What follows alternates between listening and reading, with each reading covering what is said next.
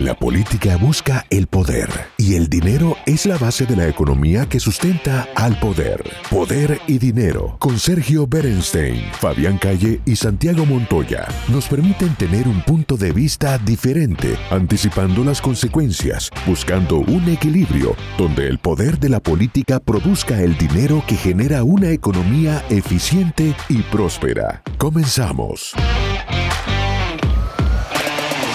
Fernando, eh, yo creo que el corte, la, pauta no, nos permitió pensar y decantar un poquito todo lo que nos dejaste en el bloque anterior, muy jugoso, y de antemano ya te agradezco por el primer bloque. Ahora nos queda este bloque que lo pensamos aprovechar muchísimo contigo. Eh, eh, todo lo que planteaste anteriormente no, nos permite, digamos, volver sobre algo que muchas veces con con Fabián Calle, con Sergio Bernstein, hablamos en este ciclo, que, tiene que ver, ¿viste? poder y dinero casi como que la otra cara, la contracara de eso sería economía y política, porque la economía no transcurre sola. Y, bueno, hace 503 años más o menos vino Hernán Cortés y a que, bueno, en ese caso la civilización más avanzada era la, la, azteca y, bueno, trajo los famosos espejitos de colores, ¿no? Que finalmente terminaron en un colapso de esa civilización. Pero ahora de repente nos traen a Estados Unidos un montón de ideas que en Latinoamérica se habían probado eh, y bueno, y en cierta medida justifican por qué eh, habemos tantos millones de, latinoamericanos en Estados Unidos, para, salir de la inflación, de la inestabilidad, de todo lo que eran nuestros países, a pesar de que los queremos mucho, pero bueno, pero Estados Unidos era otra cosa.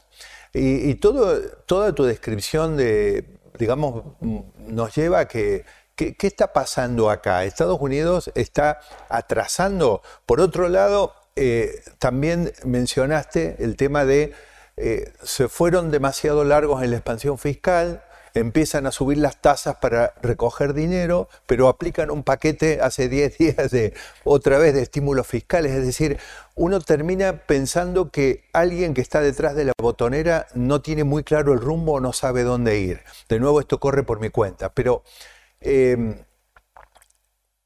de repente eh, llegamos a un año en el cual eh, la economía y la política se cruzan. Estados Unidos tiene las elecciones de medio término, llega con esta economía que de un lado le, le, aplican una medida y del otro lado otra medida contrapuesta. Yo creo que la economía va a terminar confundiéndose y no saber para dónde eh, tiene que ir.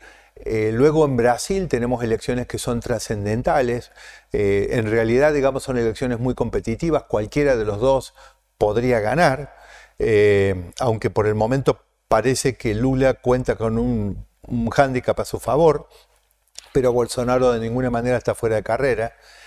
Y el caso argentino, eh, eh, el caso argentino que, bueno, que también después de lo que ocurrió en Chile, digamos con el triunfo del presidente Boric, y Argentina que está pasando un momento sumamente complicado y se aproxima a un periodo en Argentina, todos los tiempos políticos se adelantan, ¿no? Eh, lo que va a ser el año que viene en realidad ya está teniendo efecto ahora.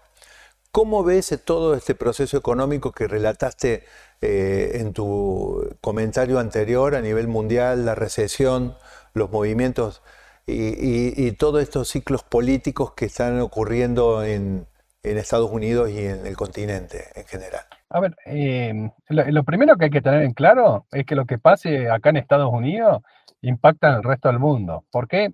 Por el tamaño del PBI que tiene la economía americana eh, entonces impacta directamente en actividad, pero lo que haga también la Reserva Federal con tasas de interés y el mercado sobre la estructura de, digamos, eh, de rendimiento de los bonos del Tesoro, es lo que se considera la tasa libre del riesgo, entonces cuando sube la tasa en Estados Unidos impacta al resto del mundo, y a su vez, cuando se mueve la tasa de interés, también impacta sobre el tipo de cambio del dólar respecto a las principales monedas del mundo, con lo cual también te impacta el precio de materias primas.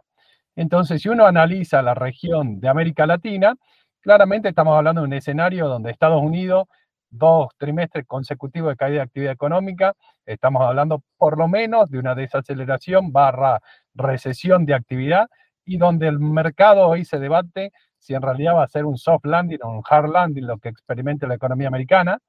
con suba de tasa de interés que impacta en el costo de endeudamiento de los países que acceden a los mercados internacionales del capital. Si tenemos en cuenta las economías de Latinoamérica que acceden al mercado de capitales, ese, ese financiamiento es más caro.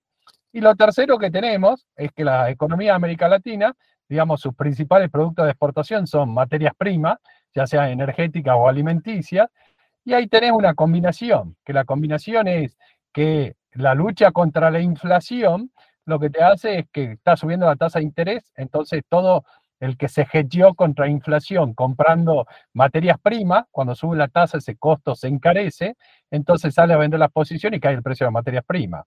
Entonces, a nivel general, el contexto internacional para América Latina no es favorable. Ahora, yendo puntualmente a lo que vos planteás, Santiago, de esto de Perú, Colombia, Chile, Argentina, Brasil, yo diría que ahí es cuando se empiezan a, enfrentar los gobiernos con el gran desafío. ¿Cuál es el gran desafío? Una población que creo que en líneas generales pide eh, un mejor nivel de vida, pero ya, digamos, aspira hoy a tener una mejora en su nivel de vida, y los gobiernos que en vez de estar manejados por estadistas, están manejados más por, podríamos decir, eh, gobiernos de tinte populista, con lo cual lo que hacen es tratar de darle a la población lo que exige, y esto claramente genera un problema. Es muy fácil cuando el ciclo internacional es favorable, de suba de precio de materias primas, Estados Unidos creciendo y baja tasa, pero se vuelve mucho más dificultoso cuando los ingresos externos, ya sean por endeudamiento o por precio de materias primas, le caen. Entonces ahora es el momento donde los países tienen que empezar a administrar sus escaseces. Dentro de esto, digamos, lo que pasó en Perú, Chile o Colombia, bueno, hoy lo vemos en, Florida, digamos, todo el, flujo, no solamente de capitales financieros, sino también de personas que se trasladan, digamos, a Miami o en la zona de Florida. Y lo segundo que tenés es, digamos, el, el, desafío de, bueno, ¿cómo, cómo, hacer para manejar internamente todo ese tema político? Y creo que ahí vienen los grandes conflictos donde los gobiernos, en búsqueda de, financiamiento para mantener eh, su, su, plan de gobierno original, empiezan a atacar los stocks y los flujos de la gente, que lo que hacen básicamente es buscar cobertura, ¿no? claro. Escúchame, este, Fernando, cambiando de, plano, porque tu cobertura sobre el tema de Estados Unidos y Latinoamérica en lo económico y en lo político me pareció muy completo, pero me han contado que en la zona de Brickell eh, están operando ustedes con, eh, el asesoramiento de inversiones en Black Toro. Contame qué hacen, pero muy especialmente contame qué les ¿Qué, les pregunta la gente? ¿Qué, asesoran a, los, eh, a los americanos que van, a los residentes americanos que van ahí buscando ayuda para sus inversiones? Black Toro es una, una sociedad de asesoramiento financiero registrada por la SEC. la SEC nos regula, tenemos, digamos, oficinas, como, como bien decías, ahí en Brickell. Eh, te diría que eh, eh, arrancamos comercialmente hace un poco más de un trimestre y lo que hacemos es brindar asesoramiento financiero, pero yo diría más asesoramiento patrimonial. Digamos que hacemos una mirada de 360 grados al patrimonio de, nuestros clientes, digamos, a quienes asesoramos. Y básicamente lo que planteamos ahí, digamos, a quién atendemos, y atendemos generalmente a gente de América Latina que de nuevo, por el riesgo que percibe sobre su patrimonio, sus flujos en sus países de origen, lo que tratan de hacer es buscar, eh, digamos, cobertura y para eso empiezan a invertir en la economía americana, ya sea en el sector real o en el sector financiero. Entonces, básicamente, si uno piensa en ese inversor de América Latina que manda su patrimonio financiero a Estados Unidos, lo que está buscando, como es una cobertura, es básicamente generar un, flujo de intereses, digamos, tener una rentabilidad sobre ese patrimonio. Yo siempre decimos nosotros que el, que el inversor de América Latina ya toma riesgo en su país de residencia y donde trabaja, eh, con lo cual lo que busca con su ahorro financiero es más un devengamiento de una renta que busca riesgo. Entonces, básicamente lo que hacemos nosotros es conociéndolo a ese inversor y teniendo claramente una expertise sobre los mercados financieros, eh, ayudarlo en la conformación de su, yo diría, de su cartera, pero pensando en el patrimonio integral de esta compañía, ¿no?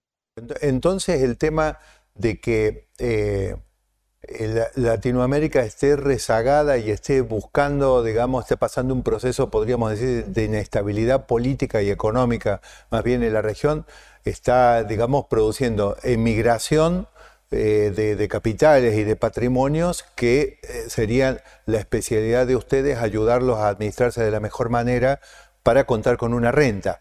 Eh, ¿es, correcto? Sí, absolutamente. A ver, nosotros tenemos la experiencia de muchos años en la gestión de patrimonio y en la administración financiera.